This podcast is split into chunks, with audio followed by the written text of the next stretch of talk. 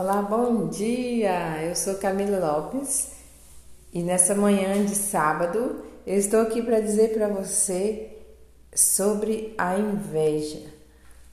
A palavra de Deus em Tiago 3,16 diz: Com efeito, onde há inveja e preocupação egoística, aí estão as desordens e todas as sortes de más ações.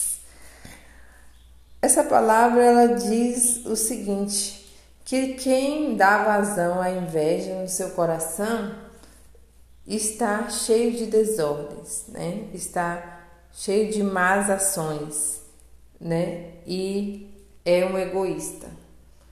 A inveja, ela, ela vem no coração do, dos bons e dos maus, né?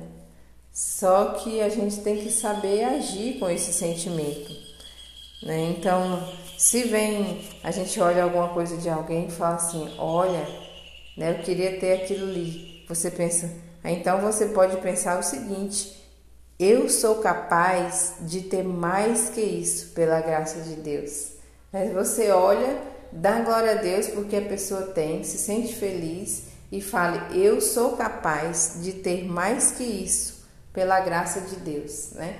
Porque sendo da vontade de Deus e você estando no caminho, estando plantando, você vai colher muito mais. Né? O que é seu, ninguém tira. Então também aqueles que invejam de você, não tira. Se você estiver blindado, cheio da graça de Deus. Né? Por isso a gente tem que se é, adentrar dentro da graça de Deus, né? pedir a proteção do Senhor para que também os invejosos não nos atinjam, né? E saber se alguém tem inveja de nós é porque ele gostaria de ser como nós. Então, é, é sinal que você é uma pessoa invejável, né? Uma pessoa boa, uma pessoa que que está fazendo sucesso, uma pessoa que está bem, né? Uma pessoa alegre, uma pessoa feliz, uma pessoa que está crescendo.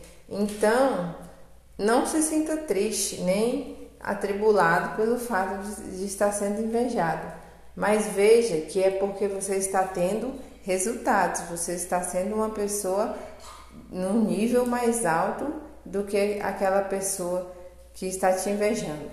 O invejoso, ele nunca vai invejar alguém que está no nível inferior a ele. Ele sempre quer é, atingir aqueles que estão acima, no nível acima. Então, se blinde com a graça de Deus, né?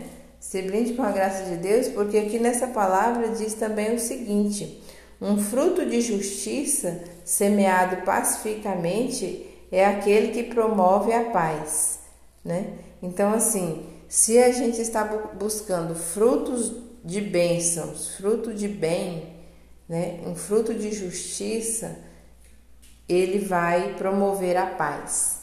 Então, tudo aquilo que a gente faz com sabedoria, né, tudo aquilo que vem do alto, através da pureza de coração, ele promove a paz. Então, assim, eu desejo para você um final de semana abençoado, cheio da paz de Jesus. E se vier sentimentos maus, você expulse né?